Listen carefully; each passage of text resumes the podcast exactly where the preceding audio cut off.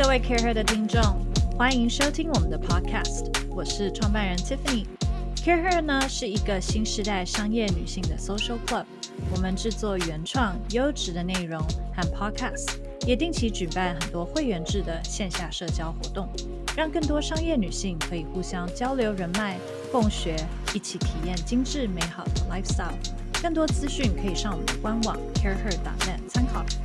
在我们的 Leading Ladies Podcast 中，我会邀请一位好朋友，他们是各行各业的商业领袖、创办人、经理人、改革者，听他们聊聊他们的真心话和为什么。准备好了吗？Hello，Care 的听众，大家好，欢迎回到 Leading Ladies 的单元，我是主持人 Tiffany。那现在大家防疫在家也一段时间了。今天我们邀请到的一位来宾呢，他身份非常特别，应该也是我们第一位 LGBT 的来宾讲者。那他很酷，我之所以邀请他的原因呢，是因为他以下的这一段自我介绍，我觉得很适合我们现在有一点对立的社会，以及我们怎么去更加包容。那我先来念一念他的简介，然后他等下来告诉我们是否如此的。生硬啊！我们今天邀请到的是刘雯，他呢是批判社会心理学者与作家。大家已经有没有觉得很硬了？那他现在呢？他其实是去年还是前年刚从纽约回来，现在在中央研究院的民族学研究所助理研究员。那他过去呢在纽约州立大学的 Albany 啊分校研究了妇女与性别研究的。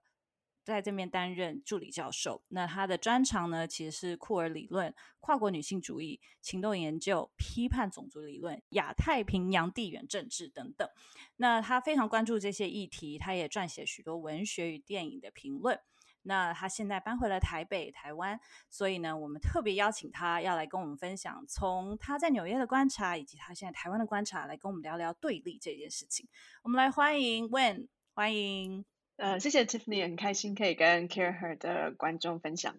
好，那我们先请教授自己介绍一下。好，刚才是非常硬的介绍，现在有没有一个比较人性的自我介绍？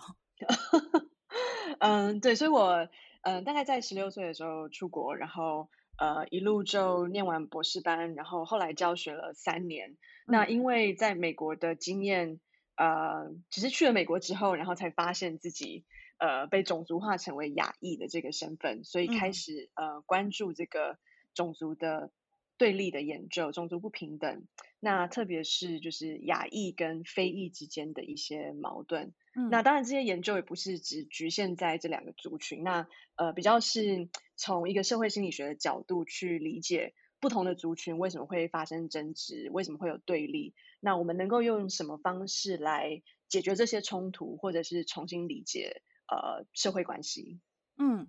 那我想要我们再开始聊一些有关于对立啊，以及怎么去跟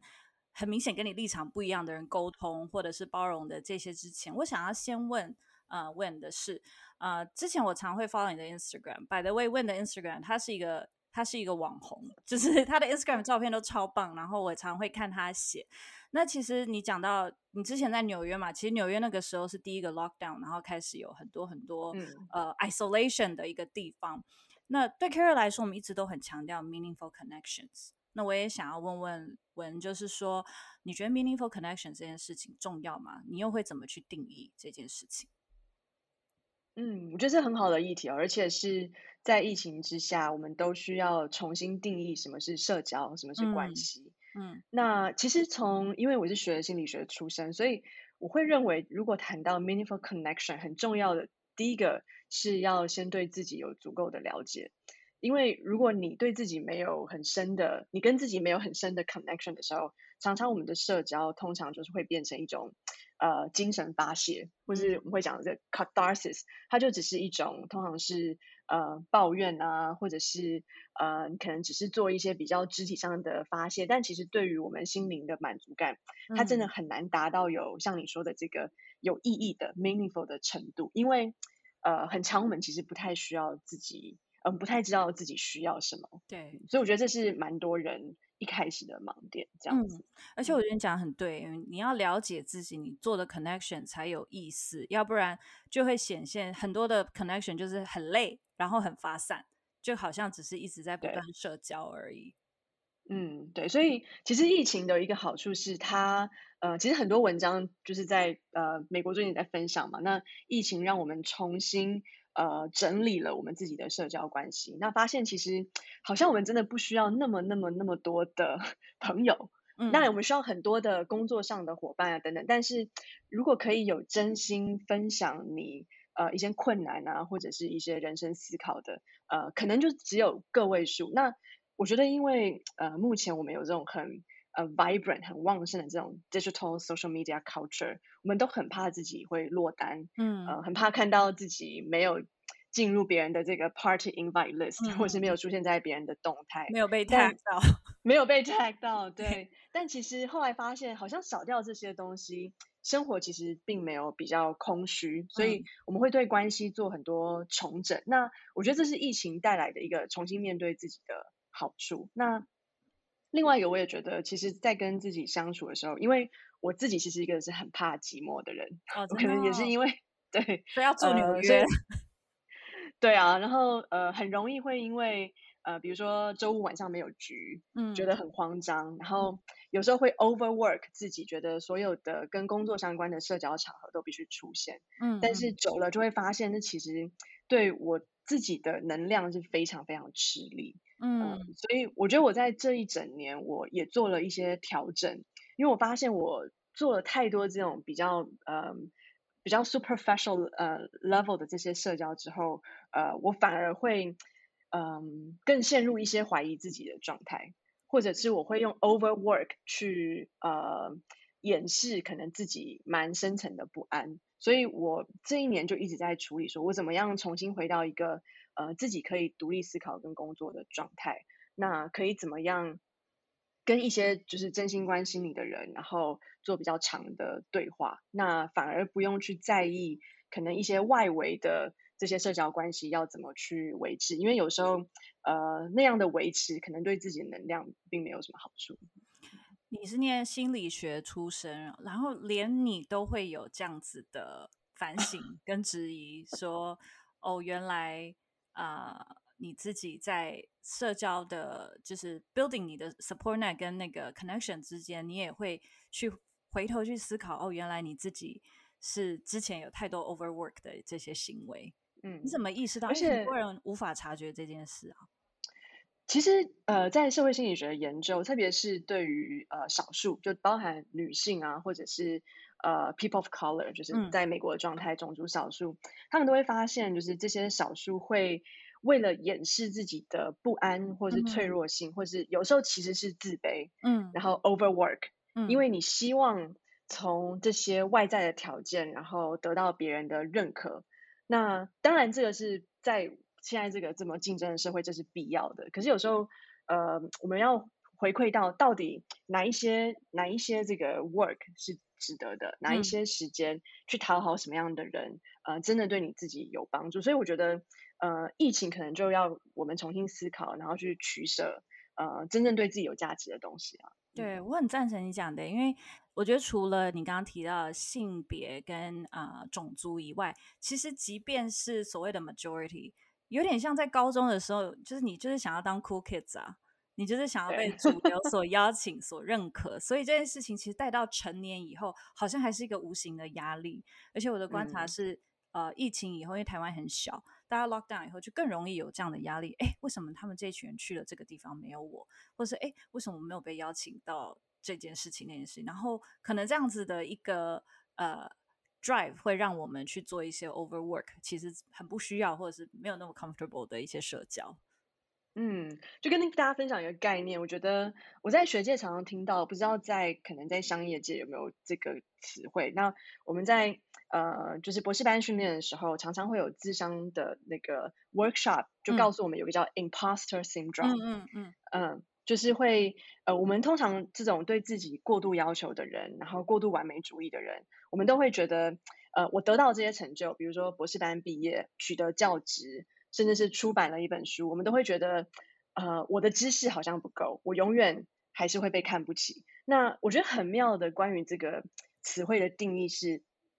这个 imposter 的状态其实并不能够因为更多的成就而被解决。那就其实像我一样，我之前也会觉得说，哦，只要我博士班毕业，我博士论文写完，我取得一个美国的教职，我就可以解决我这样的焦虑。但后来我发现，呃，其实无论你在你的 career 的哪一个阶段，只要你内心对于自己还有这个怀疑的状态，你永远还是会有这个 imposter syndrome。所以它真的是不分你的 career 阶层，那它反而要告诉我们。呃，我们设定的目标有时候可能真的不要这么 too hard on ourselves，对，所以真的疫情是一个 reset，就告诉大家，其实这个世界有很多无法控制的事情，那我们要怎么保持一个比较 long term 的心态？嗯，我常常会讲，就是说，在尤其在学术这个产业，不是你当下的表现，而是撑越久的人，气越长的，就是你的，对，就你要保持那个兴趣是比较重要的。你刚刚讲到 imposter syndrome，就是中文说冒牌者症候群。嗯，对。之前有一位在呃，也是在跨国科技公司工作的 Jennifer 有分享过，然后蛮受到大家的回响。我想要再跟你多聊一下这个，因为我也蛮讶异，就是你也会提到这件事情啊。你刚刚有提到，其实 imposter syndrome 并不是一个你越多成就、越多掌声就可以解决的。那我们要怎么解决它？呃，我看到的一些论述是说，我们要重新定义成功是什么。因为，呃，在有一些产业，呃，我不晓得，可能在学界的产业是，我们会有一个想象是，真正成功的学者，他就是一个 natural genius，嗯，就是他生下来，他就是适合做这个产业，他不用多少努力，他只要对不对？想一下，然后他就有最聪明的这个理论会产生，或者是我们永远就是有这种。呃，完美主义者的现象。那呃，但是其实呃，imposter syndrome 出现就告诉我们，它不是一个只是你自信不够而产生的一个个人的问题，它其实是一个结构性的问题。特别是在如果有一些产业是呃只有少数的人可以进入那个核心，那学学界其实就是一个蛮 hierarchical 的产业嘛，你只有少数的人才能进 Ivy 力学上。少数的人可以拿到，对不对？最高的 chair 等级的职位，或台湾，嗯，对啊，拿到 tenure 或拿到院士，那这个都是 hyper selected。那有些时候真的不是因为你努力不够，而是很多机缘跟大环境跟背景的因素嘛。那如果我们不重新的把自己的标准设定在一个适当的 level 的话，我们经常就会陷入这种，哦，那一定是因为我天资不够聪颖。对，所以呃，其实，在社会心理学常讲，我们如果把所有的事情都 label 成为是因为你的天生个性的能力是永远不能改变的，那我们通常就会觉得，其实我再怎么努力，好像也没有办法达到，那反而会去忽略了这个这种，我们会叫它是一个这个公众的情感 public feeling，就 imposter syndrome as a public feeling，也就是。其实多数的人，你可以说百分之八十的人，在这个产业都有相同的、一样的焦虑。嗯，那对不对？那认可到这样的事情的时候，你就会重新去思考：那我需要一直让这个焦虑困扰我吗？觉得只是我自己的问题吗？还是我要去认真面对结构的问题，所以我可以调整我面对它的方式？嗯，我很赞成你说的，就是好像这又回到要认识自己。够认识自己的话，你就会知道，可能这个所谓你说的结构，这个 system 给你的呃可能的成功，不一定是最适合你的。如果越早能够 抽离这件事情，可能。那个焦虑会少一点。当然，我觉得还有另外一个很棒的方式是用 CBD，但这个就我们别急再来讨论 CBD 这件事。你刚刚有提到疫情，你重新审视了你的交友圈、你的 support net。那现在的你，你会怎么样给你的 support net 分数，以及它涵盖了什么呢？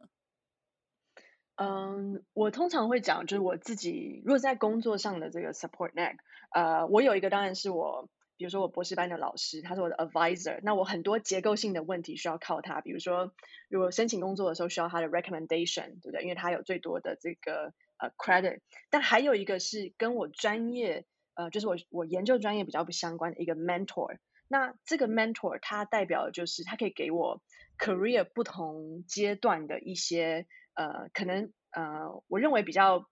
emotional 的，或是一些比较情感上的这个建议。那除了 advisor 跟 mentor，可能都是位阶比我高很多的这些长辈。很重要的还有，对，很重要还有同辈，就是你的 body system，对啊，所以呃，我的 body system，他们可能不一定是在我同一个城市住在这里，我的同事，但他可能是我以前的学长姐，现在在呃不同的国家工作，那也面对类似的状况，但因为我们毕竟没有一个直接的呃 competitive 的关系，所以我觉得呃这样子的这种 social network building 或是 support。呃，会比某种程度上会比较真诚啦，嗯，那我当然也是跟呃像我的同事会有一些蛮好的互动，但嗯，我不知道像其他产业怎么样，但是学界真的是一个，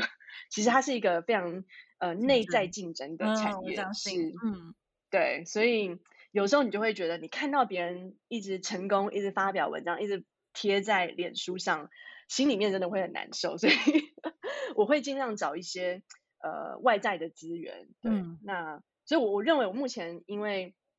可能也是因为有留住一些在国外的 connection，那在疫情之下，大家也很习惯用 video conferencing 啊，然后很多合作计划还是可以就是线上进行，所以对我来讲。呃，持续这样，我觉得对我自己的 mental health 跟 career 都是蛮好的帮助。嗯嗯，那我们接下来想要跟你聊聊就是对立这件事情，因为我觉得你自己呃提到，不管是你的成长背景，因为你的性向，以及你在美国是少数民族，以及你。专注的那个领域啦，所以应该在面对电力对立上面有很多的经验。那其实过去美国一直被大家说对立的很严重，因为它的不管是种族或者是性别，呃，像有好几个 movement 嘛，Me Too 啊，或者是 Black Lives Matter 这种。那在亚洲，因为我们没有那么多的种族，尤其台湾，所以大家会觉得好像跟我们的关系不是那么近。但是其实台湾是在政治以及其实，在性别跟性向上也有一些对立，尤其是最近因为疫情啊，疫苗。好，所以我们接下来聊聊疫苗，不是啊？我们，所以我想要跟呃问聊聊的是，面对这些对立，因为你可能也有一些个人经验可以分享，我们怎么去，不管是被对立的那一方，或者是呃。不是的那一方都是我们怎么去找到共识，或怎么去沟通，甚至就是面对人家对你的那种极度情绪化的那种排挤。嗯，这真的是我觉得一辈子的课题哦。那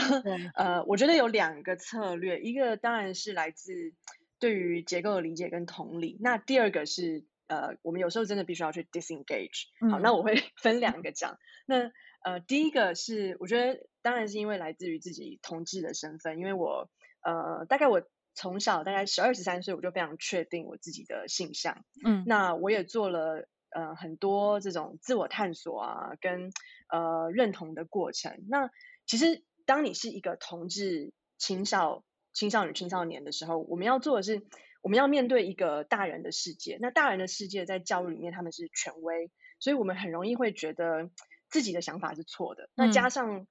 呃，台湾现在这个社会当然是比较多元，但可能二十年前真的对于这方面的知识没有很普及。那我们能够看到的都是一些，对不对？相对非常负面的资讯。对，所以变成是一个小孩，那你要承担很多责任。你要第一个是说服自己你是对的，那第二个是你要找到正确的知识，你要去说服大人。嗯，所以我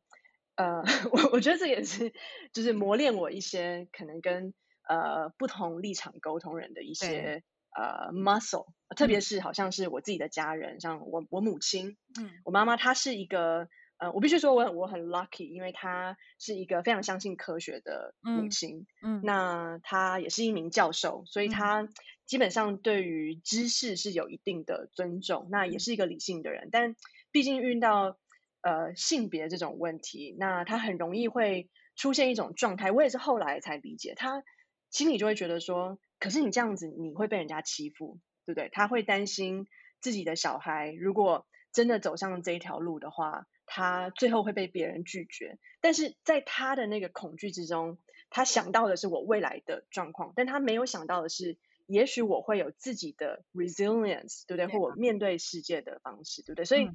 我花了大概十多年的时间，不断的跟他沟通，嗯。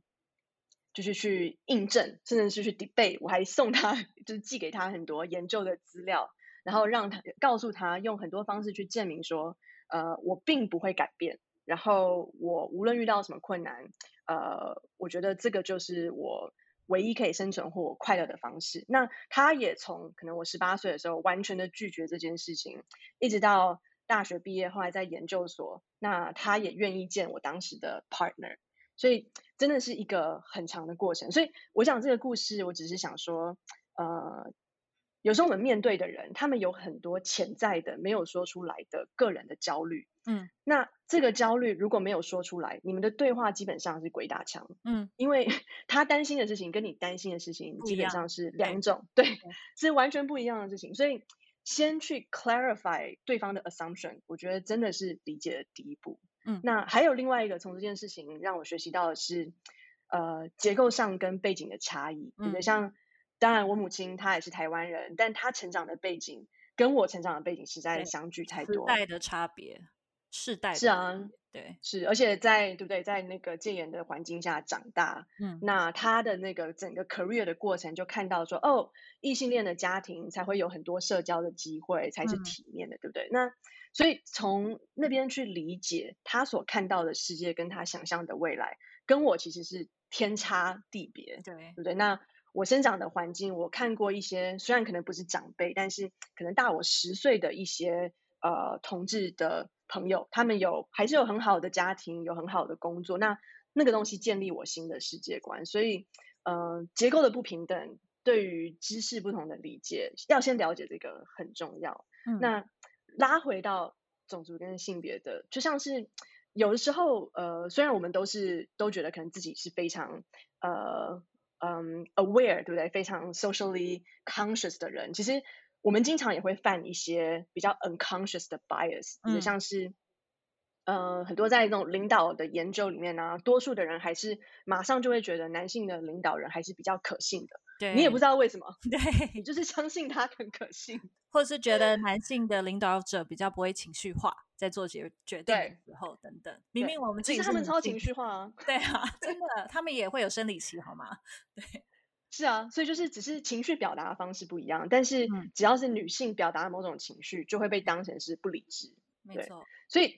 这些问题就是来自于呃结构的不平等，为什么某些族群会被特定？所以。呃，我觉得无论在我们 career 的哪一个阶段，无论我们是主管，我们是学生，我们是员工，其实要看到这个东西，真的需要花力气，就是去理解，呃，为什么对方会有这样的想法。那可能不是来自于一些马上可以见的条件，那可能是很深很深的背景，然后很长久累积的问题。那在各个组织也会发生类似的状况嘛？他们可能会有一些既定的 assumption，觉得哦。亚洲人就是适合去做那个 website technique，或者去做 web page，或者会计，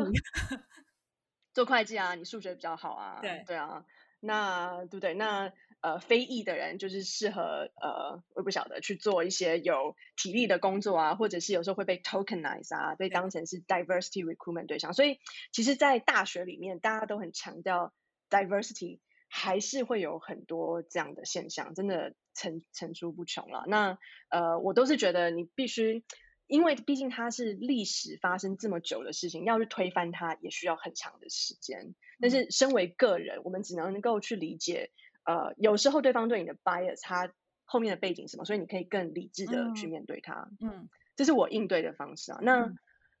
台湾目前的状况，就是最近。相信大家 看新闻，对，是看得很痛苦了。因为比如说疫苗的问题啊，有时候呃加深很多这个政治立场的分裂跟仇恨。但嗯，一样回到可能我们今天聊的很多议题，真的还是回到自己跟去认可。其实很多这些人都有一种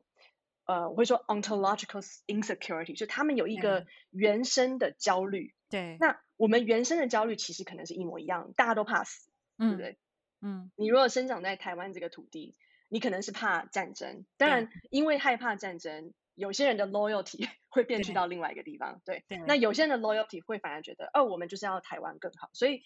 其实它原生的出发点可能没有真的那么不一样。对，但是因为很多经过政治的包装，当然还有很多外力的干扰。嗯，其实还有呃，台湾当然也不是没有种族问题，台湾有族群对立的问题，是省级的问题。那我知道我们现在都不想要去聊这个议题，但是其实我在学界看到很明显的也是，呃，有部分的精英的确是有非常明显的，嗯，呃，不一样的政治倾向，就是跟我可能跟我成长背景一个本省人家庭，呃，真的是不太一样呃倾向。当然不是说族群就一定要永远的对立，而是说很多时候有一些看似客观的言论，它背后包裹的真的就是这种原生的，比如说害怕。有些外省人会害怕我的，如果大家都很爱台湾，那我对于中国的这个 connection，我的这个呃情感是不是会被抹灭？那这个是他们的焦虑，因为没有说出来，没有表达出来，就会变成是他们是受害者，嗯，对不对？所以有时候呃，其实做很多政治工作，就我有一个同事，他就是在那个促转会转型正义的这个促转会。那他就在说，做这个工作，因为他本身也是一个智商师，做这个工作真的就是一个智商的过程。那智商的并不只是二二八本省人的这个受难者，也包含了很多外省人，他要面对一个改变中的台湾，对不对？改变中的台湾社会的人口。那其实，在美国也有非常类似的状况，比如说一个以白人为主的社会，嗯，他们现在要面对了移民，的确会成为多数的人口。对，而且 抢走可能对他们来说抢走他们的优势或本来的资源，所以这可能是他们的焦虑。对，所以我们也可以看见，这二零一六年、二零二零年的总统大选就反映了很多这种 ontological insecurity，或是对于自己存在的这个焦虑。那它被包裹成当然是一些科学反科学、种族种呃反种族的对立，但其实原生的就是他害怕他想象的未来跟你想象的不一样。对，对不对？所以我觉得从这样去理解，会让我稍微 calm down 一点。真的，哎，我你讲的很棒，因为其实呃，每个人的焦虑真的不同，然后他真的会来自于原生家庭。你很难跟一个跟你成长背景差很多的人去去跟他说，你那个焦虑不是焦虑，我的焦虑才是焦虑。这是很容易在沟通中很容易发生的一个情境，你很容易把自己的焦虑加诸到别人身上，或者是去 deny。别人的担心的点或焦虑不是一个呃嗯具体的的点，所以我觉得退一步想，假设我们现在假设我们都是不想要有无止境的一个呃 conflict 无止境的争执的话，那我们自己告诉自己，我觉得你刚刚讲那个方法很好，就是我开始去理解说对方这样子他也不是恶意，我觉得很多对立其实一开始就像你说的，他不是恶意，他是源自一个不安全感。所以大家才会这么的不断的去去说不行不行，我才是对的，我这边才我的想法才是对的，去说服对方。那假设今天你真的就是不管在工作或在家里或是朋友圈遇到这样子的对立的时候，或许我们能做，我觉得你刚刚那个方式很棒，就是我会去思考他为什么这么坚持这件事情，他的他可能的 anxiety 是来自于什么？那。如果理理解了，可能就会比较包容一点，或是比较觉得好，我可以不用跟你生气，因为你有你焦虑的地方。那显然，如果我没有这样的感觉，那至少我可能没有这样的焦虑。那那 I feel a little bit better, right？我就觉得 OK fine，那没关系，你现在焦虑，我可以去理解。那我我也就退一步，我 understand, acknowledge，但我不赞成你所说的这个事情，这样子。对，我觉得至少虽然可能达不到很多辩论的效果，但至少可以，呃，让自己愤怒或 激动的情绪会缓解。那也会告诉你什么东西要 engage，什么不需要 engage。因为有时候讲的再多，你你的那个对话其实没有重点。对，那所以以上我说的是可以同理的对象。对 另外一个策略，另外一个 walk away，我说有时候是，特别是其实，在很多研究里面就会发现。呃，受过伤害的族群，嗯，尤其是或是受过暴力的这种少数族群，特别容易会彼此攻击。这个其实这个状况，呃，很早那个女性主义者就有讲过。那他们有做一个很有趣的研究，其实听起来也蛮伤心啊。就是他们发现，从青少年时期的时候，呃，男性的友谊通常是会比较正向的，就是所谓的这个 brotherhood 啊，一个非常健康的 competition。但是女性的这个友谊通常会变成有一种相互竞争，而且比较恶性的状态。那当然，从女性主义的观点，我们不是要去说，因为女生通常就什么小家子气，这个是非常性别歧视的讲法。对，那他们发现的是，因为在一个父权异性恋结构之下呢，女性的资源通常因为比较少，那其实从青少年的时候，嗯，对很多的少女就已经发现这件事，你要得到男性或是权威的 attention，你需要竞争，所以他们这个研究就从所谓的这个 gossip 的文化去发现，对啊，为什么女性会有这么多好像有一点 passive aggressive 的文化？其实真的是来自于一个受害者互相的呃仇视或是竞争，所以从很小很小的时候，我们就被教育的。一定要竞争才会得到你想要的。嗯，你这样讲很棒，因为呃有一个词叫 frenemy，我觉得这又更容易在女性身上看到。可能男性就比较容易，就是我讨厌你就讨厌你，我们就是不是 bro，我们是 bro 就是 bro。可是女性会有一种微妙的，就是 frenemy 的，有一点竞争，有一点是朋友，又有点是敌人的这种关系。所以原来是来自于这样子。对，你想想看嘛，最有名的女性通常都只能有一个。对，最有名的女性 CEO 就那个 Facebook 之前的人，你都只有一个最有名的女性黑人 Oprah，但但其他的男性没有这个困扰啊，所以真的通常少少数的人会被放在这种高压的这种高压锅的状态，互相抢夺权力跟 visibility 嘛。那那拉回台湾的框架，我也是觉得，其实台湾人遇到问题也是。呃，当然，除了那些超级富有，就是非常有钱，有五个 passport 的人，大部分的人其实都是受创的主体。我们的呃家庭，我们上上上上一代都遇过战争，都遇过流离失所，或者是都在台湾面对过威权的压迫。所以，无论你是什么省级，其实我们都遇过压力跟暴力。嗯，那这也导致我们在一个岛屿上，然后这么少的资源，我们真的很容易。互相 compete，对不对？我们担心自己无法 survive，对不对？所以，当我们都只注意到自己的创伤的时候，我们其实真的没有办法对话。所以，嗯，加上又有外界的这个干扰啊等等，所以，呃。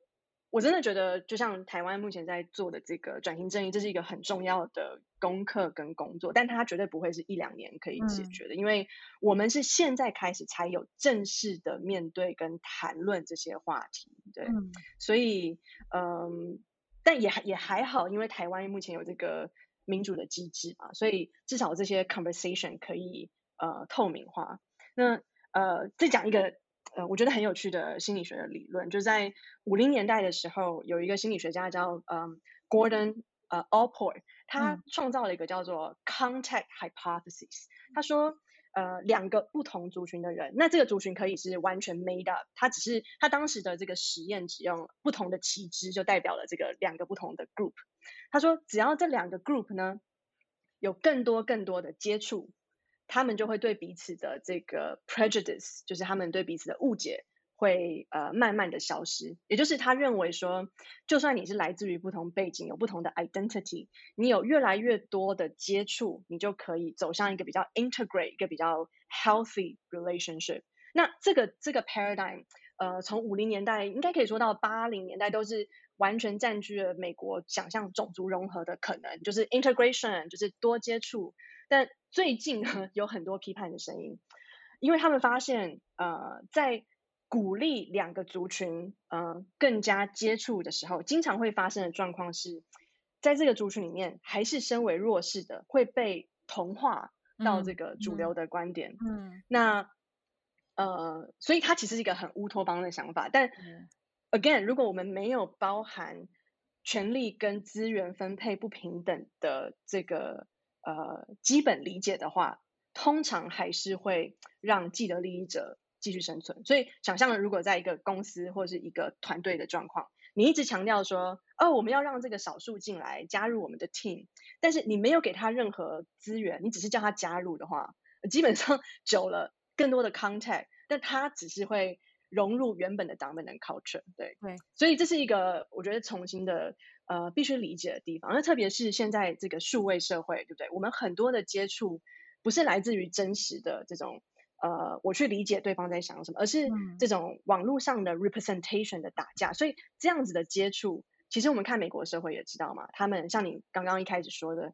这么民主的社会，他呃这十年来，他们发现。共和党会投给共和党的人，跟会投给民主党的人，基本上是越来越分裂的。嗯，在可能在两千年之前，你还有一个很明显的中间选民，就是有时候会投民主党，有时候会投共和党。但因为我们刚刚讲的种种种种的原因，还有网络文化的分裂，其实这个东西是越来越 division 是越来越加深的。对我很赞成诶，你刚刚讲到中间的选民这种，不管是中间选民或是 even 中产阶级，我觉得在未来都越来越少看到中间这一块。啊，你要不就是就越来越 extreme，然后你的观点或者是你的资源也是越来越 extreme，有资源的人越来越有资源，越没有资源或者是另一头的人可能就越来越没有。那的确，这很多是 system 的架构的造成，也不是我们今天一集可以讲。而且我觉得有好多我们可以继续聊，很精彩的下面几集可以再邀请你来聊的。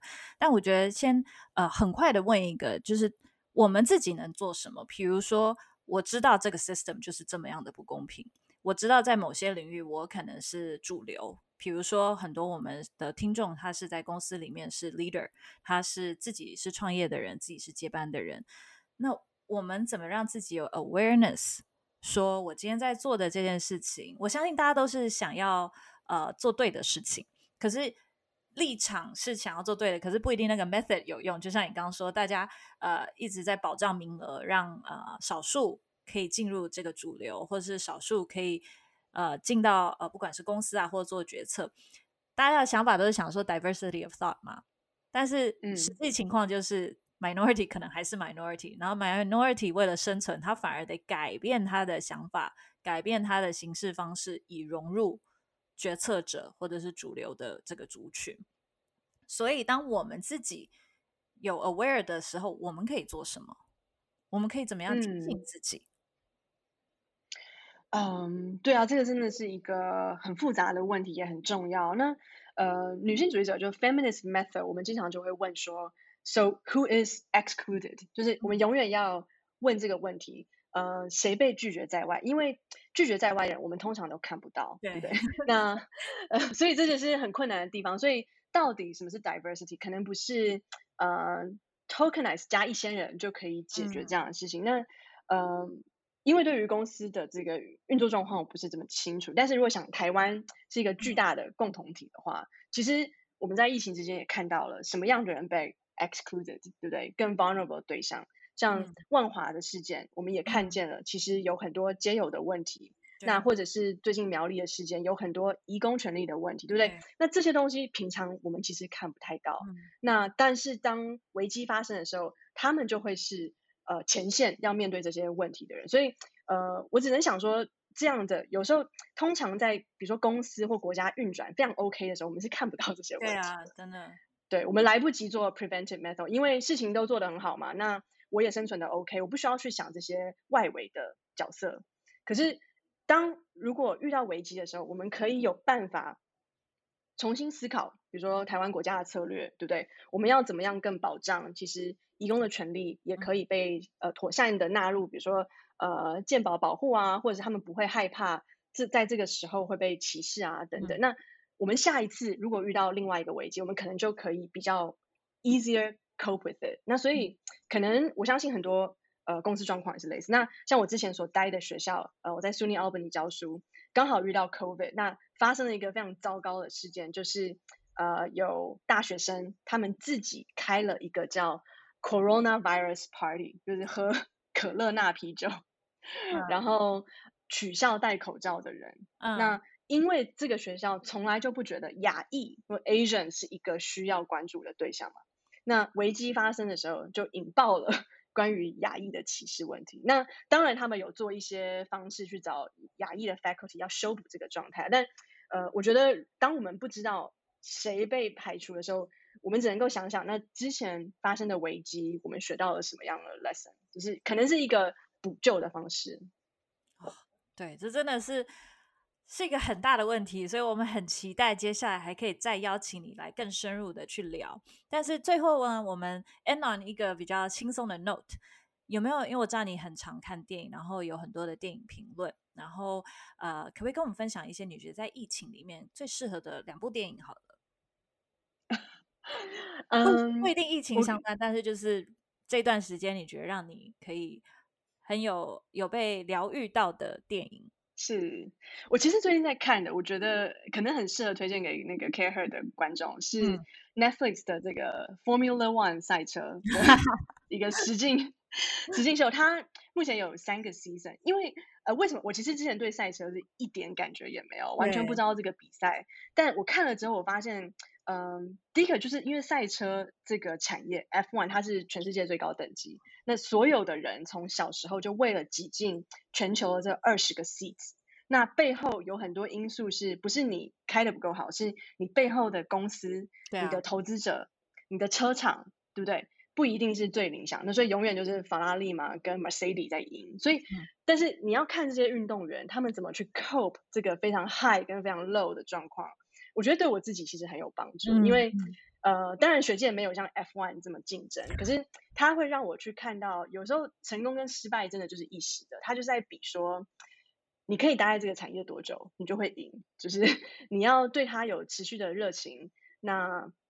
你不会因为一些些呃很小的挫折，然后你就说哦，我就是不干了。那你可能就很快被淘汰，那或者是有时候太多的自我怀疑，反而会让你表现得更差。所以我觉得从运动员身上，呃，也可以学到蛮多怎么去 cope with 就自己焦虑的问题。这我觉得又回到你刚刚一开始讲的，就比气场，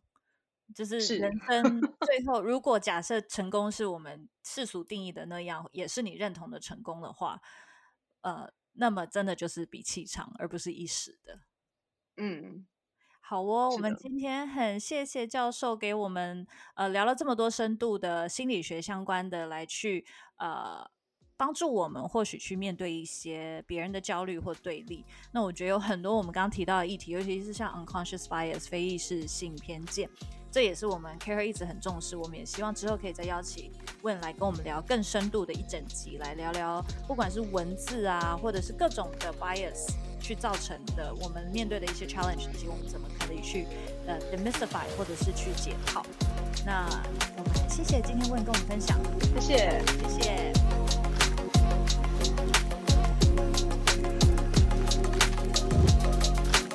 大家喜欢我们的 podcast 吗？欢迎大家帮我们在 Apple Podcast 上面评分并留言，更可以分享给适合的好朋友听哦。